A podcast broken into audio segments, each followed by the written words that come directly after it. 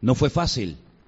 Sin lugar a dudas, la vida del apóstol Pablo está marcada por sufrimientos, por persecuciones, por cárceles, en fin, por todo tipo de dificultades.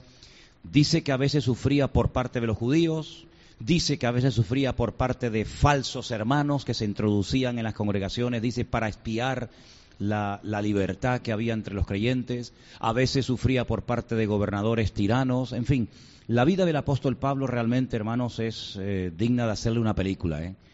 digna de, hacerle un homenaje, porque fue un hombre que desde prácticamente el primer momento que se convierte al Señor hasta que termina eh, muriendo como mártir en la ciudad de Roma, en Italia, es un hombre que poco tiempo estuvo tranquilo en el sentido de que nadie se metía con él, nadie lo perseguía, fue una vida muy difícil, fue un ministerio muy duro. Ahora, ya el Señor se lo había advertido. ¿Se acuerdan ustedes cuando él estaba ciego, recién caído de la cabalgadura en la que fuera? La Biblia dice que llegó a la casa donde estaba un tal Ananías, que era un discípulo del Señor fiel en la ciudad de Damasco, en Siria, y le dijo, hermano Pablo, vengo a orar por ti para que recobres la vista. Dice que allí se bautizó, pero dice que también allí oyó una palabra que era más o menos así. El Señor te está liberando de tu pueblo, te está rompiendo todas las ataduras que han estado dominando tu vida y te va a mandar a los gentiles ¿eh? y te va a mostrar cuánto es necesario sufrir por la causa del Evangelio, por la causa de Cristo. Nunca el Señor le prometió que no se iban a meter con él, como a ningún cristiano le ha prometido eso el Señor. Pero sí le prometió el Señor y a nosotros también que pase lo que pase y diga lo que diga la gente, el Señor siempre estará a nuestro lado. Que el Señor permite que estemos un tiempo en calma, como que no pasa nada, pues oye, pues gloria a Dios. Que el mismo Señor permite un tiempo de pruebas, de dificultades, de luchas, pues gloria a Dios, da igual. El Señor siempre estará a nuestro lado no importa las circunstancias externas, lo importante es saber y confiar que Él siempre va a estar conmigo. ¿Cuántos dicen amén? Y yo, hermanos, quiero decirles que cuando confiamos en el Señor, podemos tener la seguridad y la paz y la tranquilidad en nuestro espíritu de que todo está bajo el control de Dios. Los nervios, el estrés, la preocupación, el asustarse por lo que pasa o por lo que dicen que va a pasar, pues oye, esto sí, ahí están las noticias, ahí está el mundo que se asusta, que pronostican, que dicen que va a pasar esto, que puede pasar aquello otro, pero mire hermano, nuestra confianza y nuestra vida está basada en la palabra del Señor y por lo tanto dice la Biblia que tenemos que tener tranquilidad porque Él nos ha dejado su paz, no como el mundo la da, sino la paz de Cristo dice que sobrepasa todo entendimiento humano. Hay momentos en los que Dios permite que algún creyente, alguna congregación, alguna familia cristiana pase por momentos difíciles económicos, o por momentos de enfermedad, o por momentos de persecución, o de la índole que sea, pero da igual. El Señor sabe lo que hace con cada uno de nosotros y creemos que Dios tiene planes, Dios tiene propósitos para nuestra vida y el Señor sabe perfectamente cómo pastorearte y sabe por dónde llevarte y por dónde no llevarte, y Él lo hace todo sin equivocaciones y sin tener que pedirle perdón a nadie, porque Él es perfecto. ¿Cuántos dicen amén? ¿Estamos de acuerdo en esto, sí o no? Ok, muy bien. Vamos a ir a la carta de Pablo a los Gálatas. Es una carta extraordinaria. Me gustaría que en esta noche, eh, en fin, prestaran atención a los versículos que se van a leer, a las cosas que desde aquí se van a decir, porque es una carta que se escribió fundamentalmente con el propósito de ayudar a los que ya se habían convertido en el segundo viaje misionero con él a que no perdieran la libertad. Libertad que podemos tener y disfrutar en Cristo, pero que no fue fácil obtenerla. Ustedes imagínense que en los tiempos en los que se escribió la Biblia existía la esclavitud. De hecho, ustedes saben perfectamente que hay momentos en los que Pablo, en algunas, no en todas, pero en algunas de sus epístolas, en algunas de sus cartas, se dirige a los esclavos y les dice que tienen que mantener una buena actitud, incluso ante amos que no son muy buenos y fáciles de soportar, ¿vale? Pablo no predica en contra de lo que en aquel momento se practicaba, que era el hecho de tener a esclavos y que amos tuvieran diferentes personas a su servicio, pero Pablo sí les escribe a los esclavos diciéndole, oye, si les ha tocado un buen amo, pues oye, gloria a Dios. Si les ha tocado un, mal amo, pues den gracias al Señor, porque al fin y al cabo ninguno, ni los esclavos ni los amos, son, sois esclavos de nadie, porque en Cristo todos somos libres, ¿vale? Pero lo que está bien claro es que el apóstol Pablo no quería bajo ningún concepto que nadie robara la paz y la libertad de los hijos de Dios. ¿Qué fue lo que ocurrió con esta iglesia? Bueno, como todas nació muy bonita, como todas las congregaciones nació muy bien. Imagínense tener a Pablo pastor y fundador de la obra, un privilegio. Pero cuando Pablo se ausenta de la iglesia y sigue con sus viajes y con su ministerio por aquí y por allá, comienzan a entrar en la iglesia enseñanzas extrañas, enseñanzas que comienzan a poner en peligro la estabilidad de la congregación. ¿De dónde procedían esas enseñanzas y qué, en qué consistían? Procedían de unas personas que la Biblia llama los judaizantes. Los judaizantes eran judíos que se habían convertido a Cristo, que habían abrazado a Cristo como el Mesías, pero no querían bajo ningún concepto descartar o rechazar o dejar el férreo cumplimiento a la ley, a la Torá. Es más, las enseñanzas de estas personas consistían en decirle a los gentiles que se habían convertido al Evangelio que si no se circuncidaban y si no guardaban toda la ley de Moisés, con lo que eso conlleva, no iban a ser salvos. Claro, esto aparentemente parece que no es nada malo, ¿no? Es decir, bueno, soy creyente, he conocido al Evangelio, pero también quiero guardar la ley de Moisés. Aparentemente como que no hay nada malo. No, pero cuidado. Era una enseñanza muy peligrosa porque el apóstol Pablo, y ustedes lo pueden leer en Romanos, también por supuesto en Gálatas y en otras epístolas, les decía, mire hermanos, cuando uno acepta al Señor, uno tiene que aceptar todo lo que conlleva el Señor. No puede coger parte del Señor, parte de la ley, parte de tradiciones, parte de costumbres y también parte del Evangelio. Cuidado. El apóstol Pablo es muy claro cuando habla de este tema. Y por eso la carta a los Gálatas es una carta extraordinaria, porque despeja muchas dudas. Y dice, la ley es perfecta. La ley del Señor, Salmo 19 dice, la ley del Señor es perfecta, que convierte al alma, hace sabio al sencillo, etcétera, etcétera. Es perfecta. Nosotros partimos de la base de que somos seres caídos. Ya la perfección que gozaba el ser humano en el, inicio, eso se ha perdido. Se ha perdido. Ya no somos perfectos. Incluso fíjate lo que te voy a decir. Hay un versículo en la carta de los hebreos que dice, y aunque era hijo, hablando del Señor, aunque era hijo, por lo que padeció, aprendió obediencia.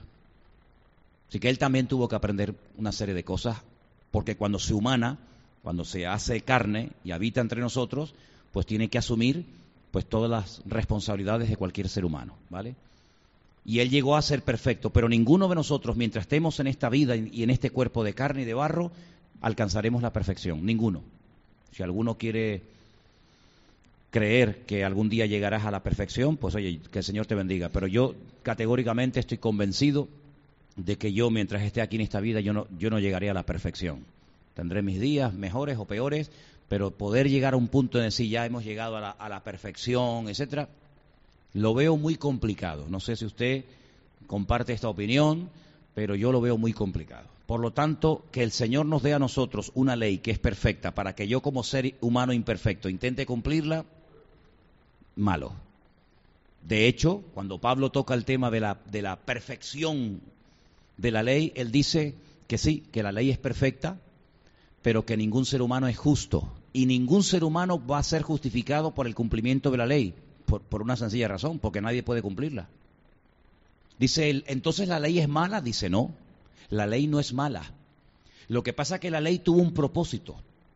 Esos 613 mandamientos de los cuales hemos hablado en más de una ocasión aquí en los cultos, son mandamientos que protegían al pueblo eh, sabéis que estaban rodeados de pueblos paganos con costumbres y con tradiciones terroríficas, entonces necesitaban un, marco de protección para que ellos no terminaran hablando, pensando, actuando, viviendo y adorando lo que adoraban los demás pueblos. La ley, en cierto sentido, como una especie de protección para la moral, para la vida del pueblo, pero ningún ser humano podía pretender cumplir con toda la ley. Prueba de ello que cuando se celebra el primer concilio en Jerusalén, Hechos capítulo 15, lo pueden leer tranquilamente después en casa, ante los judaizantes, algunos de los discípulos, incluido Pedro, se levantan y dicen, pero vamos a ver, ¿por qué tratamos de poner este yugo sobre el cuello, sobre la vida de estos hermanos recién convertidos, cuando ni nosotros, ni nuestros padres pudieron cumplir con todo esto? Vamos a agobiar a los recién convertidos con mandamientos y con, y con, leyes que son imposibles de cumplir, porque nosotros no tenemos la capacidad de poder cumplir con una ley perfecta, porque es la ley de Dios. Por lo tanto, el apóstol Pablo lo que intenta es despejar esta, esta duda de decir, bueno, ¿qué hago? ¿Vivo según la ley? ¿Vivo solo según el Evangelio? ¿Qué hago? ¿Qué mandamientos cumplo? ¿Qué mandamientos no cumplo? ¿Con qué de la ley me puedo quedar? ¿Con qué de la ley tengo que desechar? Pablo dice, mire, no se compliquen la vida. Ya la vida es bastante complicada como para que nos la sigamos complicando más nosotros. El Evangelio es sinónimo de libertad. Ahora vamos a leer eso. Pero no libertad para pecar, sino precisamente todo lo contrario. El Evangelio es sinónimo de dominio propio, es libertad para no seguir pecando. Porque no es que como ahora no, no tenemos la obligación de cumplir la ley, significa que podemos hacer lo que nos da la gana. No, porque hay otra ley. Y es la ley de amarás a Dios sobre todas las cosas y a tu prójimo como a ti mismo. Ya con eso ya guardas toda la ley y todos los profetas. Ya con esos dos mandamientos tienes ahí trabajo para toda tu vida. Entonces, estos judaizantes que se metieron en la congregación después de la, de la marcha del apóstol Pablo, les decían a los hermanos, de eso nada, ustedes tienen que circuncidarse lo primero. Y después lo que tienen que hacer es cumplir con toda la Torah, con toda la ley. Y si no, no se pueden salvar. Y Pablo llega a decir cosas contundentes como por ejemplo esta, que el que se circuncida no le sirve absolutamente de nada. Porque en Cristo no es la circuncisión ni la incircuncisión, sino la nueva criatura en Cristo Jesús. Pero parece que estos judaizantes eh, ejercieron una influencia tan negativa en la iglesia que le llegan las noticias a Pablo de que estos hermanos están siendo otra vez arrastrados a antiguas costumbres, antiguas tradiciones, y Pablo les escribe una carta que es una maravilla, que es la carta a los Gálatas, y voy a leerles algunos versículos del capítulo 2, por favor, Gálatas capítulo 2, los versículos, eh, por ejemplo, estamos en Gálatas capítulo 2, voy a leer a partir de los versículos 18 eh, en adelante. Porque si las cosas que destruí las mismas vuelvo a edificar, transgresor me hago. Si se ha superado algo, ya lo has vencido, ya lo has superado, está, gloria a Dios, vencido, pero otra vez vuelves a atarte a lo que un día destruiste, otra vez estás cometiendo pecado. Porque yo por la ley soy muerto para la ley a fin de vivir para Dios. Con Cristo estoy juntamente crucificado. ¿Lo veis ahí? Ya no vivo yo, mas vive Cristo en mí. Y lo que ahora vivo en la carne lo vivo en la fe del Hijo de Dios, el cual me amó y se entregó a sí mismo por mí. No desecho la gracia de Dios, pues si por la ley fuese la justicia, entonces por demás murió Cristo. Pablo apela a un personaje que es tan mencionado, pero se le menciona cuando interesa y se toma del personaje lo que interesa, pero no se toma todo. La Biblia dice que el Señor le dio promesas a Abraham. No existía la ley, cuidado, ¿eh? no existían los diez mandamientos, no existía el libro del Génesis, no existía nada de eso. Antes de la ley, el Señor se entrevista con Abraham y le da una serie de promesas. Y le dice, serás padre de multitudes, de multitudes. En ti serán benditas todas las naciones de la tierra. Y vas a ser padre y, a través de esa descendencia pues va a venir el Mesías. Y dice la Biblia que Abraham le creyó a Dios y fue declarado justo delante de Dios. Y Pablo dice, ¿por qué o cómo o cuándo fue declarado justo delante de Dios Abraham? ¿Por medio de la ley o por la fe de creer a Dios en aquellas promesas que le había dado? Y la respuesta es obvia, por las promesas que Dios le había dado. Luego, si fue justificado por la fe, ya no es por obras Segunda cuestión interesante acerca de esto. Abraham que es justificado por la fe, no por las obras, cuando él viene de una guerra en la que se enfrenta con naciones mil veces más poderosas que él, cuando él viene de la guerra, dice que da el diezmo del botín conquistado al enemigo a un tal Melquisedec.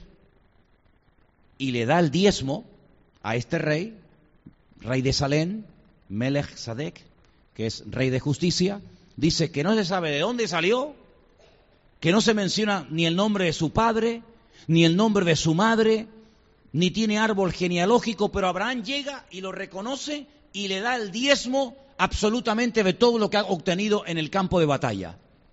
Dice, ese sacerdote llamado Melquisedec fue antes de los sacerdotes del libro de Levítico.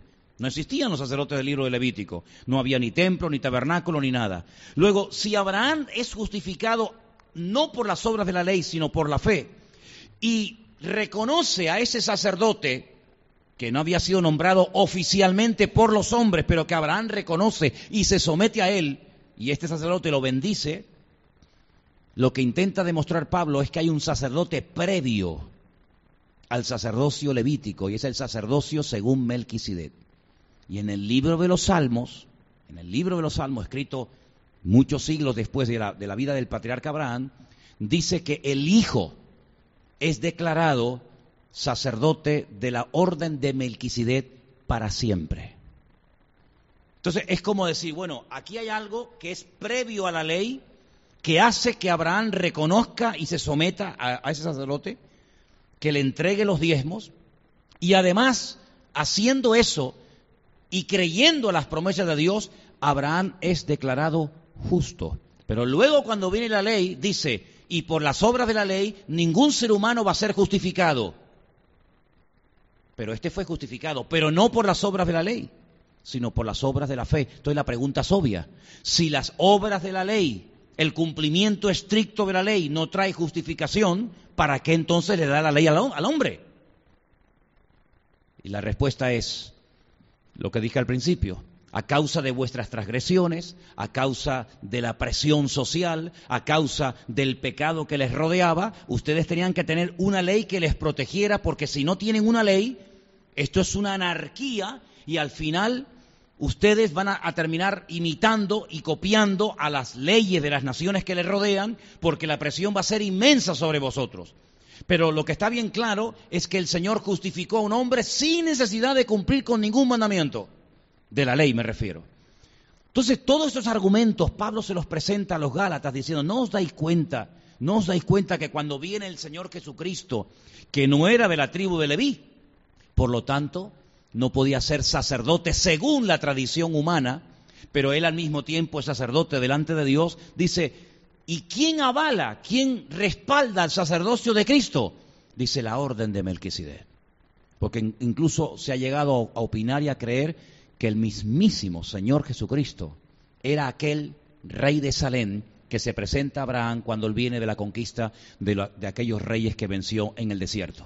Entonces Pablo utiliza un término hablando con esta congregación muy interesante. Les dice, lo que ocurre con ustedes cuando yo me ausenté de la iglesia y entraron estos judaizantes que les volvieron a seducir y les volvieron a engañar y les, volvieron otra vez llevar a la esclavitud, porque la, la ley evidentemente es una esclavitud, porque la cumples o la cumples pues les dice, yo lo que temo con vosotros es que Cristo no ha sido todavía formado en vuestras vidas. Ese es el término que Pablo utiliza, que es muy interesante, porque Pablo dice, ¿cuánto daría yo volver otra vez a tener por amor a vosotros dolores de parto? ¿Y qué, es lo que está tratando de decir Pablo? Pablo se compara a una madre que da a luz antes de tiempo. Y sale la criatura pero por no haber estado el tiempo establecido por la naturaleza o por el Señor que tiene que estar una criatura en el vientre de su madre, sí, nace el niño, pero no está totalmente formado, no, tiene el peso adecuado, no se ha desarrollado 100% como persona, sino que es una persona que corre el riesgo, es una vida que corre el riesgo de, morir en cualquier momento porque ha nacido antes de tiempo. Y Pablo utiliza esa, esa metáfora, esa figura, diciendo, yo creo que ustedes los Gálatas todavía no hablan, todavía no piensan, todavía no reaccionan como un cristiano maduro, porque es como si ustedes hubieran nacido antes de tiempo. Y Pablo dice, me gustaría cambiar mi tono, lo dice en Gálatas, pueden leerlo, me gustaría cambiar el tono, la forma como les estoy hablando, pero llega un momento en el que les dice, vuelvo otra vez a sufrir dolores de parto por vosotros hasta que Cristo sea formado en vosotros. Es decir, tienen figura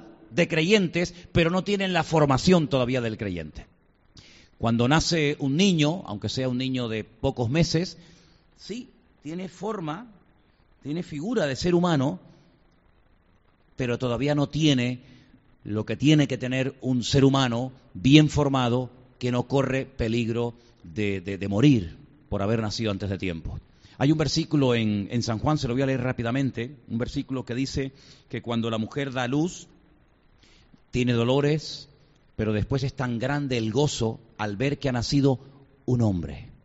Y ahí tiene que ver un hombre ya bien formado, aunque sea de nueve meses, pero ya está bien formado, tanto por fuera como por dentro, no hay ningún peligro, porque aunque es pequeñito en cuanto a crecimiento, tiene absolutamente todo lo necesario para que ese ser tan pequeñito y tan indefenso, ¿verdad?, se pueda convertir con el paso del tiempo en un ser humano totalmente normal como cualquier otro, ¿verdad? Entonces el apóstol Pablo dice que en el creyente se puede dar la paradoja de tener la forma, tener la figura externa de creyente, pero no significa que internamente esté lo suficientemente formado y maduro en el Señor como para poder reaccionar ante la presión de judaizantes o ante cualquier otro tipo de presión. Porque todos y cada uno de los hijos de Dios tenemos que aprender, y más en estos tiempos, hermanos, a trabajar bajo presión. Es muy fácil eh, comportarnos como creyentes cuando la vida nos sonríe cuando todo marcha según nuestros criterios, cuando todo sale según lo que yo quería que saliera.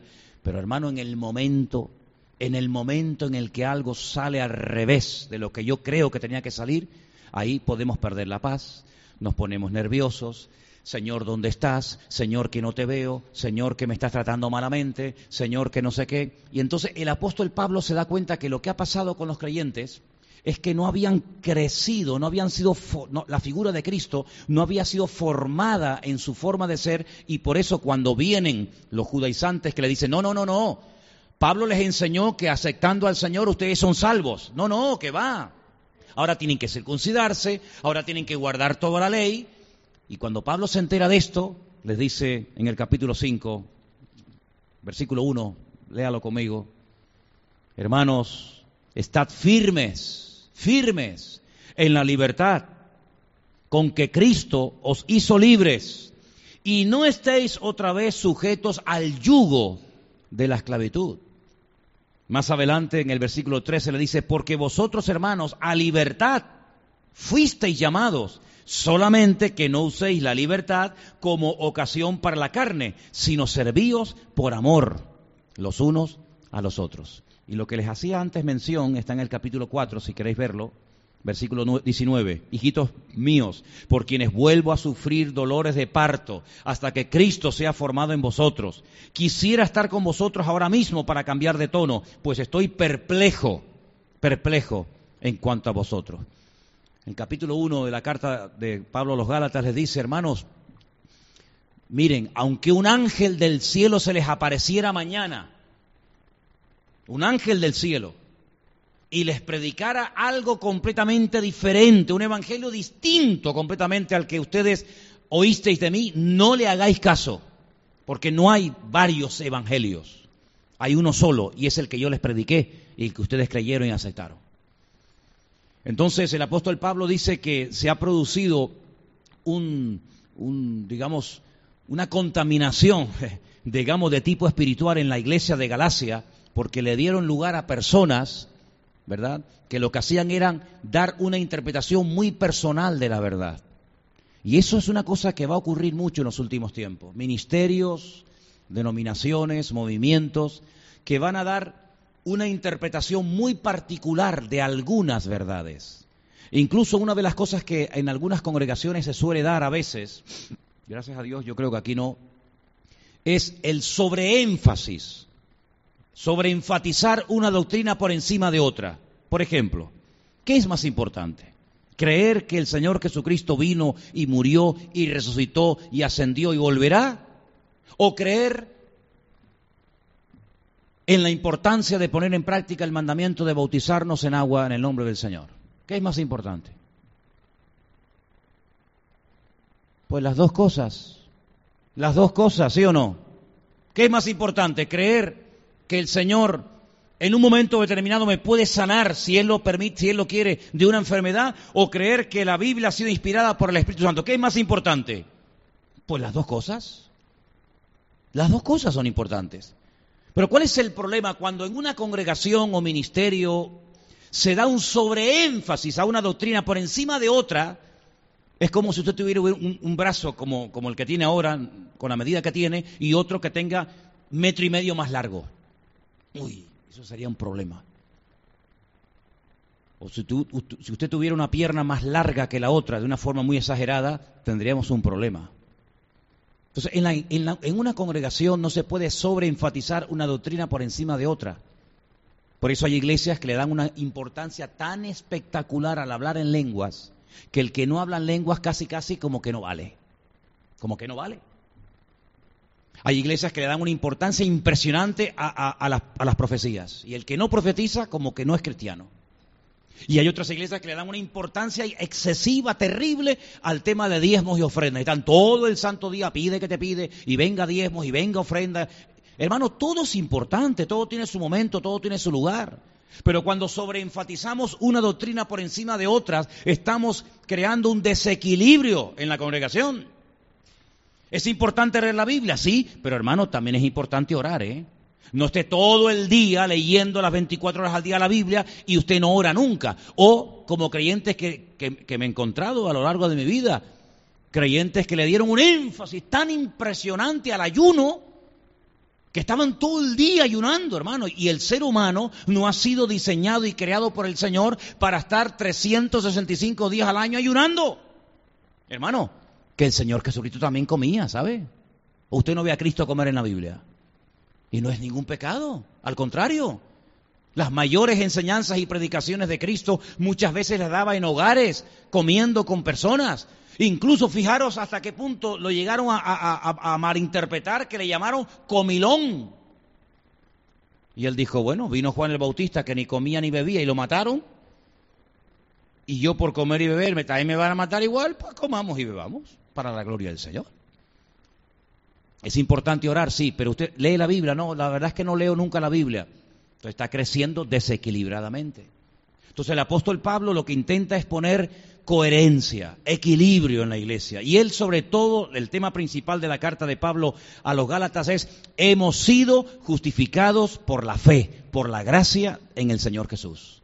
Y esa salvación nos lleva a la libertad, pero no un libertinaje, sino a un autocontrol. ¿Y cómo se tiene ese autocontrol? Porque ahora todos y cada uno de nosotros somos templos del Espíritu Santo de Dios, el cual mora en nosotros. ¿Cuántos dicen amén?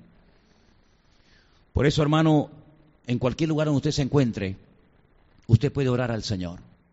Saben que cuando a veces hemos ido a Israel, lo hemos visto muchas veces, a veces en el aeropuerto o en alguna zona peatonal, o por muchas zonas de la ciudad, usted encuentra a veces a un rabino con una mesita y en esa mesa usted se encuentra eh, libritos de oración, se encuentra el, manto de oración que los judíos usan para orar, el talit, se encuentra los, tefilín, que son esas tiras de cuero que se amarran, ¿verdad?, en el brazo izquierdo, con esas cajitas con versículos y las que se ponen en la frente.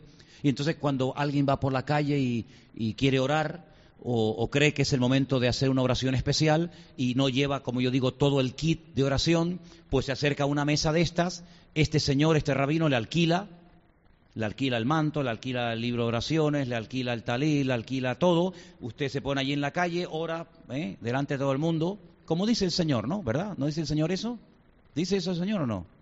No dice eso el Señor, ¿no? Pero lo hacen una vez que ya ha hecho la oración, le da la correspondiente ofrenda o donativo, lo que sea, a esta persona, coge y se marcha. Y yo digo una pregunta. Y si usted como cristiano está en una cárcel y no tiene una Biblia a mano, ¿podrá usted orar o no podrá orar? Pues por supuesto que sí, hermano. Porque no dependemos, gracias al Señor, de cosas. No dependemos de nada ni de nadie más que de nuestro Señor Jesucristo. Y en una cárcel, Pablo y Silas, sin talit, sin tefilín, sin, sin librito de oración, dice que se pusieron a, orar y se pusieron a cantar a medianoche al Señor y los presos les oían y aquello fue algo tan impactante que se produjo un terremoto y el Señor visitó aquel lugar. ¿Por qué? Porque tenemos que entender de que ya no dependemos de nada ni de nadie. Somos libres en Cristo Jesús. ¿Cuántos dicen amén? libres de tradiciones. ¿Cuántas veces a veces la gente hace cosas porque es una tradición? Vaya usted por los pueblos de España y usted dice, una pregunta, ¿ustedes en este pueblo por qué, por ejemplo, una vez al año suben una cabra, una cabra viva al campanario de la iglesia y la tiran abajo? No, esto es una tradición. Que esto es una tradición de hace mil años. Pero esto es una salvajada. No, pero es una tradición. ¿Y por qué usted, por ejemplo, va a otros pueblos de España y se encuentra que ponen una cuerda de, de, punta a punta y amarran gansos o patos boca abajo y usted tiene que salir corriendo y agarrarse del cuello del pato y arrancárselo a cuajo? Y dice, no, esto es una tradición, esto no se puede quitar, pues esto es una, esto es una cosa de los bárbaros, esto de los vikingos. No, no, esto es una tradición. O cuando usted va al, famoso pueblo de Tordesillas, en la provincia de Valladolid, en ahí en la península, y se encuentra que sacan a un toro al campo y miles y miles de personas lo rodean y le van pinchando y pinchando y clavando por aquí, y hasta que el animal ya está reventado, ya no puede más. Termina muerto, asfixiado el pobre animal, lo matan, le cortan los testículos, le hacen todo tipo de barbaridades. Vaya usted a decir algo en contra de eso. Lo matan. ¿Y en qué se basan? ¿Cuál es el argumento que presenta el pueblo, el alcalde, los, concejales? ¿Cuál es? Es una tradición. Yo doy gracias al Señor de que en Cristo somos libres de tradiciones. Y el Señor nos libre de crear sin querer o queriendo tradiciones. Porque las tradiciones, hermanos, las ponen los hombres, pero el Señor ha venido para romper las ligaduras y hacernos libres de tradiciones. ¿Cuántas personas tenían la tradición, la costumbre de cuando veían pasar una caja de muertos, hacer la señal de la cruz. O cuando pasaban por una iglesia, o cuando pasaban por un lugar donde había una cruz. ¿Por qué? Porque era una costumbre, era una tradición. Dios nos ha librado de todo eso. Amén, hermanos. Dios nos ha librado, hermanos, de, de supersticiones. Uy, martes 13, uy, ni te cases ni te embarques. Decía el otro. Y en otros países me enteré que el martes 13 es el día de la suerte. ¿Qué te parece? Hace años, yo no sé ahora, pero hace años cuando me montaba en el avión, usted iba contando las filas del avión, 9, 10, 11, 12, 14. Pues claro, lo supersticioso lo pone usted en la silla número 13, fila 13, silla 3 y ya el pobre le da un infarto. ¿Qué te parece, hermano? El gato negro, la sal, el espejo, pasa por la escalera. Ahora viene la Semana Santa. Hay una tradición que no es Biblia. No se puede comer carne. ¿Y saben lo que yo hago en Semana Santa? Saco un aparato que tengo de barbacoa y hago ahí unos asados delante de todo el barrio, que soy la envidia del barrio, hermano. ¿Dónde dice la palabra de Dios que no se puede comer carne? Bueno, cuidado, si paga la bula sí la puede, ¿no? Pero ¿dónde dice? Ni ninguna parte.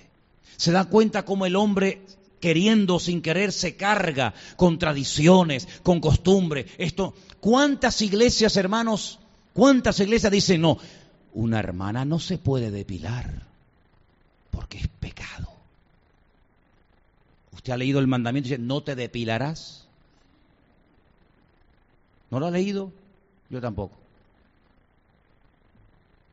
No se pueden poner un poco de perfume. No tiene la mujer tiene que tener el pelo muy largo. ¿Cuánto? A ver, ¿cuál es el largo? ¿20 centímetros? ¿25? ¿32? ¿Cuál es el que usted dice? ¿Cuál es? Porque el largo puede ser aquí. Pero largo también es aquí. Y largo también es aquí. ¿Cuál es la medida? Entonces medimos la santidad por cosas externas. Cuidado. Yo no estoy diciendo que todo vale en la casa de Dios. Yo no estoy diciendo eso. Pero Dios nos ha llamado a vivir vidas normales como cristianos y como hijos de Dios. Y a mí no me gustaría que cayéramos en el error de pensar que porque no hago esto y porque no hago lo otro y porque no me pongo perfume y porque no me depilo ya soy más santo que los demás. El legalismo es pecado, porque el legalismo lo que hace es tratar a los demás como si fueran una partida de pecadores, pero yo soy el santo.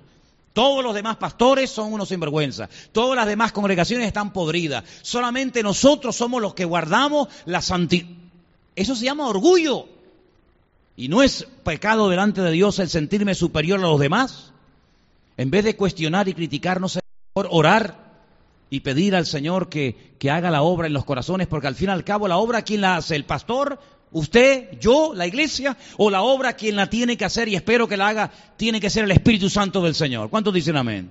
Por lo tanto, hermanos, no nos, no nos pongamos en, una situación en la que creamos que nosotros podemos producir nuestra santidad. Claro, usted tiene que hablar como un cristiano y tiene que comportarse como un cristiano, pero no se olvide que sin la ayuda del Señor no somos nada. Una vez un hombre dice que subió a orar al templo, al lugar donde Dios decidió vivir durante un tiempo. Y dice que cuando subió a orar, dice la Biblia que oraba, sí, pero consigo mismo. Oraba, pero para él. Y le decía al Señor, Señor, yo no soy como este. Yo hago esto y esto y ayuno y diezmo y no soy como este desgraciado y hago esto y esto. Y dice que bajó de ese lugar de oración sin ser justificado. Sin embargo, había otro hombre que decía, Señor, yo no soy digno ni de acercarme a ti ni de levantar la mirada. Fíjate qué conceptos más diferentes, ¿verdad? ¿Qué conceptos más diferentes tiene a veces el Señor de lo que nosotros consideramos que es lo máximo y es lo sublime y es lo mejor de todo, ¿no? El apóstol Pablo lucha con uñas y dientes para que los cristianos de Galacia y para que los cristianos a, lo largo de toda la historia, incluidos nosotros, no perdamos la libertad en Cristo Jesús. No perdamos el gozo del Señor, que es nuestra fortaleza. No perdamos el gozo de decir, Señor, mira, hoy no he, podido levantar a las seis de la mañana para orar, ¿sabes? Señor, estaba cansado y no pude. Oré a las diez. Pero no me voy a sentir pecador porque hoy en vez de orar a las seis de la mañana, oré a las diez. ¿O es que acaso la oración de las seis es más poderosa que la oración de las diez de la mañana? Yo les pregunto a ustedes, ¿Dios no oye igual a las diez que a las seis, que a las cinco, que a las cuatro, que a las tres? Por supuesto que sí, hermano. Pero cuando creemos que no, no, no, es la oración de las 5 de la mañana la que vale. ¿Cómo le gusta al hombre siempre tener algo de lo cual presumir? ¿Cómo le gusta al hombre? No, yo, yo ayuné y, y, yo diezmé y yo no sé qué. ¿Cómo le gusta al hombre siempre tener algo de sí? No, es que yo hago esto, ¿eh? es que yo hago lo otro.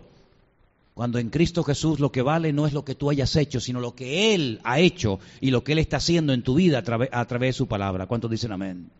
Yo sé que es muy, muy fácil a veces caer en esto, ¿no? Decir, bueno, yo, pues hay como una especie de, esquema personal que cada uno tiene, ¿no? Pues, sin embargo, el único esquema al que tenemos que sujetarnos todos a la palabra de Dios. Nuestra vida no tiene que ser una vida de escándalo, no tiene que ser un mal testimonio público, pero yo le voy a decir una cosa, nosotros como creyentes tenemos que darle al mundo un testimonio no de gente rara, mística y extraña, sino de gente normal que tiene una creencia viva en un Dios vivo que ha convertido nuestro lamento en baile. ¿Cuántos dicen amén? Cuando llegaron los, o cuando llegaban los emigrantes a Estados Unidos y entraban por ahí por la bahía de Manhattan, veían a esa enorme, esa enorme estatua que tiene 93 metros de altura, la famosa estatua de la libertad, ¿eh? que en el siglo XIX Francia le regaló a los Estados Unidos en señal de amistad, de, amor y por, la, por los 100 años de la independencia, ¿verdad?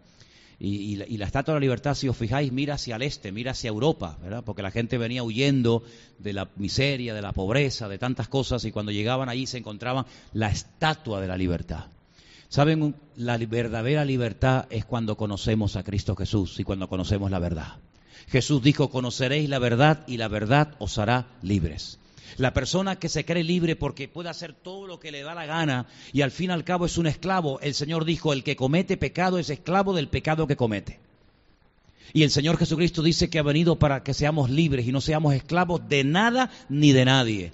Si usted percibe, si, tú notas, tú que te conoces a ti mismo mejor que nadie, si tú notas que en tu vida hay cosas que te, que te roban la paz, cosas como que te tienen atrapado, eh, no sé, complejos, recuerdos, historia, lo que sea, Pídele al Señor que puedas interiorizar la verdad del Señor en todas y cada una de las áreas de tu vida.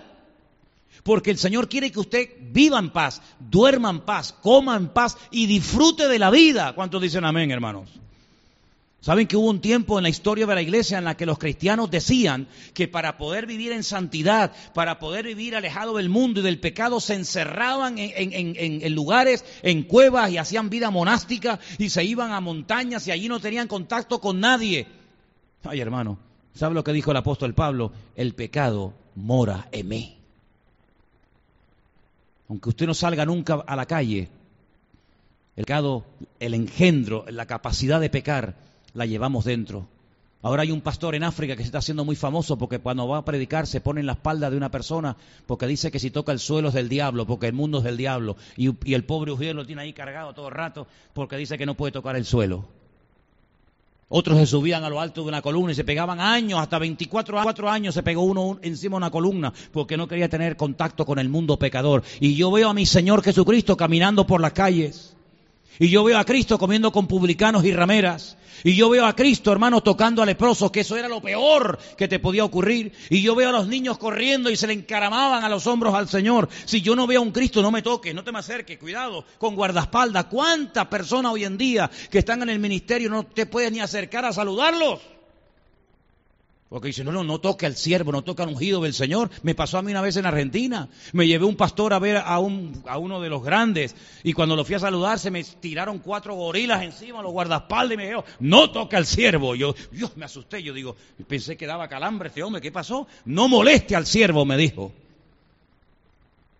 Bueno, bueno, perdóneme.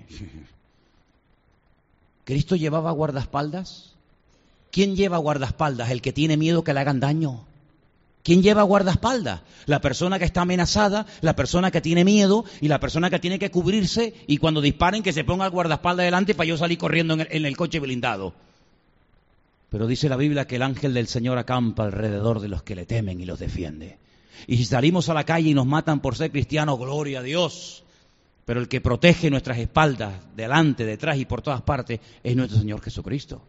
Eso no tenemos que tener temor de nada, de santeros, de brujos, de, de, nada ni de nadie. ¿Por qué? Porque el Señor ha prometido estar con nosotros todos los días hasta el fin del mundo. Y que yo sepa, todavía no ha llegado el fin del mundo. ¿Cuántos dicen amén? Quiero terminar en esta noche leyendo unos versículos de Romanos capítulo 3, por favor. Romanos capítulo 3, versículo 20, 21. Unos versículos muy interesantes y dicen así. Romanos 3, 20 y 21 por las obras de la ley, ningún ser humano será justificado delante de él. Esto es palabra de Dios, ¿eh? Si fuéramos católicos diríamos, te alabamos Señor. ¿Se acuerda usted? ¿No? Ningún ser humano será justificado delante de él por las obras de la ley, porque por medio de la ley es el conocimiento del pecado. Pero ahora, este versículo es tremendo, verso 21. Ahora, aparte de la ley, se ha manifestado la justicia de Dios, testificada por la ley y por los profetas. La justicia de Dios por medio de la fe en Jesucristo para todos los que creen en Él, porque no hay diferencia, por cuanto todos pecaron y todos están destituidos de la gloria de Dios, siendo justificados gratuitamente mediante la redención, por gracia, mediante la redención que es en Cristo Jesús, a quien Dios puso como propiciación, como sustituto, por medio de la fe en su sangre para manifestar su justicia, a causa de haber pasado por alto en su paciencia los pecados pasados con la mira de manifestar en este tiempo su justicia, a fin de que Él sea el justo y el que justifica al que es de la fe en Jesús. ¿Dónde pues está la jactancia? Queda excluida. ¿Por cuál ley? Por la ley de las obras, no, sino por la, sino por la ley de la fe. Concluimos pues, quédese con esta conclusión, que el hombre es justificado por fe sin las obras de la ley y ya lo demostró declarando justo Abraham, persona que jamás en su vida leyó la ley ni la tuvo en la mano, ni la aprendió de memoria porque no existía, sino que la ley vino siglos más tarde a través de Moisés. Por lo tanto, si usted quiere vivir una vida victoriosa y en paz y bendecida, preocúpese más en ser que en hacer. Porque parece que el hacer, el, hago esto, el hago aquello, como que me da caché, ¿no? Como que me da como aquel. Yo oro, yo diezmo. Y la Biblia al que le da importancia es a la obra que Él hizo por nosotros. Y creyendo en lo que Él hizo por nosotros, seremos justificados no por lo que hago, sino por lo que creo. Y lo que creo es que Cristo es la justicia divina personificada. Y a través de Él podemos ser justos. No hay otra posibilidad, no hay otra manera. Queremos intentar a través del esfuerzo, a través de, las obras, a través de nuestros méritos, obtener la salvación. Ok, inténtelo.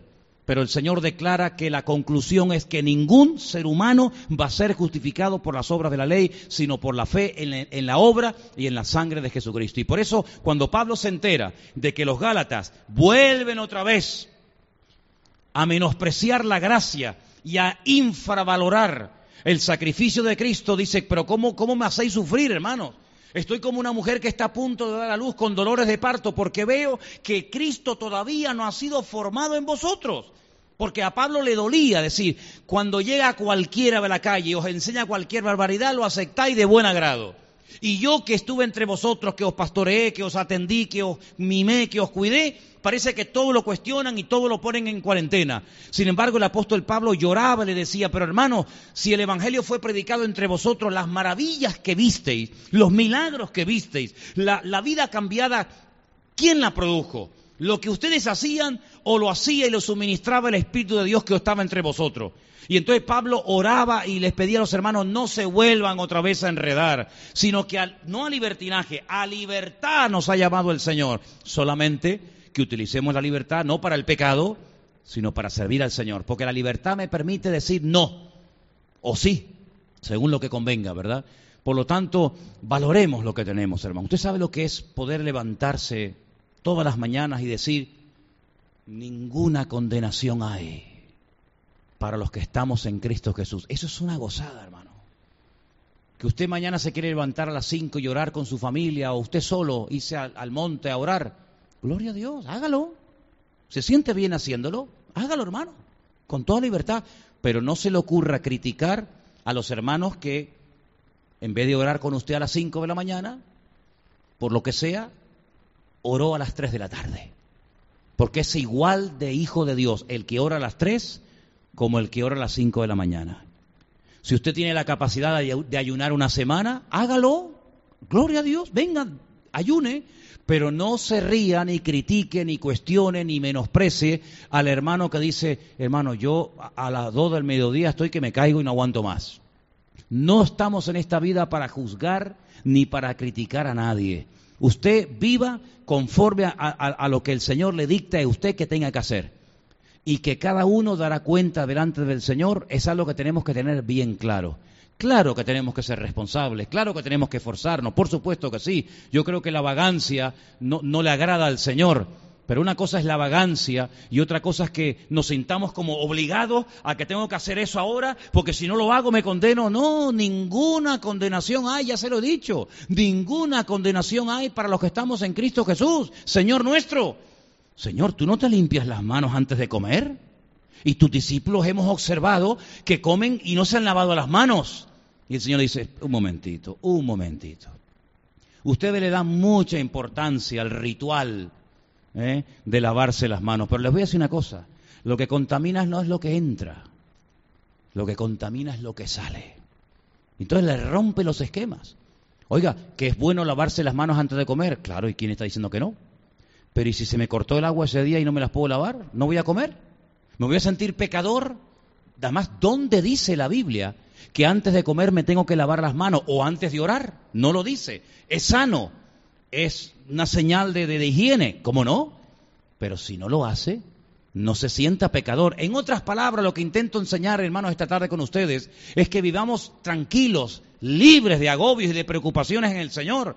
Hay gente que ya no tanto, pero cuando venían muchos hermanos de otros países que se congregaban aquí con nosotros, lo primero que me preguntaban, repito, ya eso no ha pasado, pero lo primero que me preguntaban muchos hermanos que venían de otros países era, hermano, eh, ¿cuál es mi número? Me decían eso, ¿no? ¿Cuál es mi número? Yo no entendía nada, ya después ya entendí, ¿no? ¿Mi número de qué?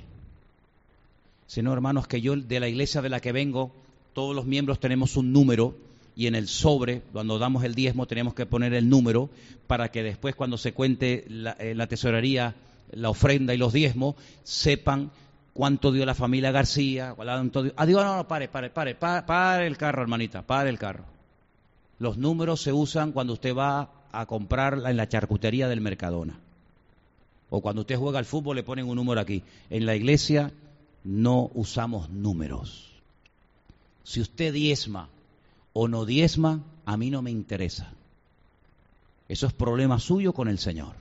Que un cristiano tiene que ser generoso y por supuesto, yo no estoy diciendo que no. Pero ¿para qué quiero saber yo, hermana? Les decía, ¿para qué quiero saber yo lo que usted ha metido dentro del sobrecito. A mí qué me importa lo que usted ha metido en el sobrecito, si ha metido un, en un euro o ha metido 20 mil euros. A mí no me interesa eso. Eso es una cuestión de su relación de, de, de, madurez delante del Señor. Así que en esta iglesia no usamos números. Aquí hacemos las cosas anónimamente. Porque el que tiene que saber lo que he hecho y por qué lo he hecho es el Señor. Así que aquí trabajamos así. Y se quedaban sorprendidos aquellos hermanos en aquella época, ¿verdad? Hablo hace años atrás, cuando decían, ay, pero no hay ese control. No, mi hermano, somos libres en Cristo Jesús. Y si usted no quiere hacer algo, la bendición se la va a perder usted. Así que por lo tanto, vivan en paz, hermanos. Disfruten, como yo les digo, de la vida, porque el Señor nos ha llamado a vivir en paz con Él y a vivir en paz con todos nuestros hermanos. ¿Cuántos dicen amén? Cierre tus ojos, por favor. Vamos a orar al Señor. Y hermano, pídale al Señor, Señor, enséñame a vivir en libertad. En la libertad gloriosa, dicho sea de paso, de los hijos de Dios. La libertad de poder dormir, vivir, comer, hablar en paz. Porque la sangre de Cristo me ha limpiado de todo pecado y soy libre. Y mayor es el que está en mí que el que viene contra mí. Aleluya. Señor, te damos gracias porque a través de la sangre de Cristo el Evangelio nos ha hecho libres. Por gracia somos salvos, no por medio de las obras, para que nadie se pueda gloriar y pararse delante de ti a presumir de nada.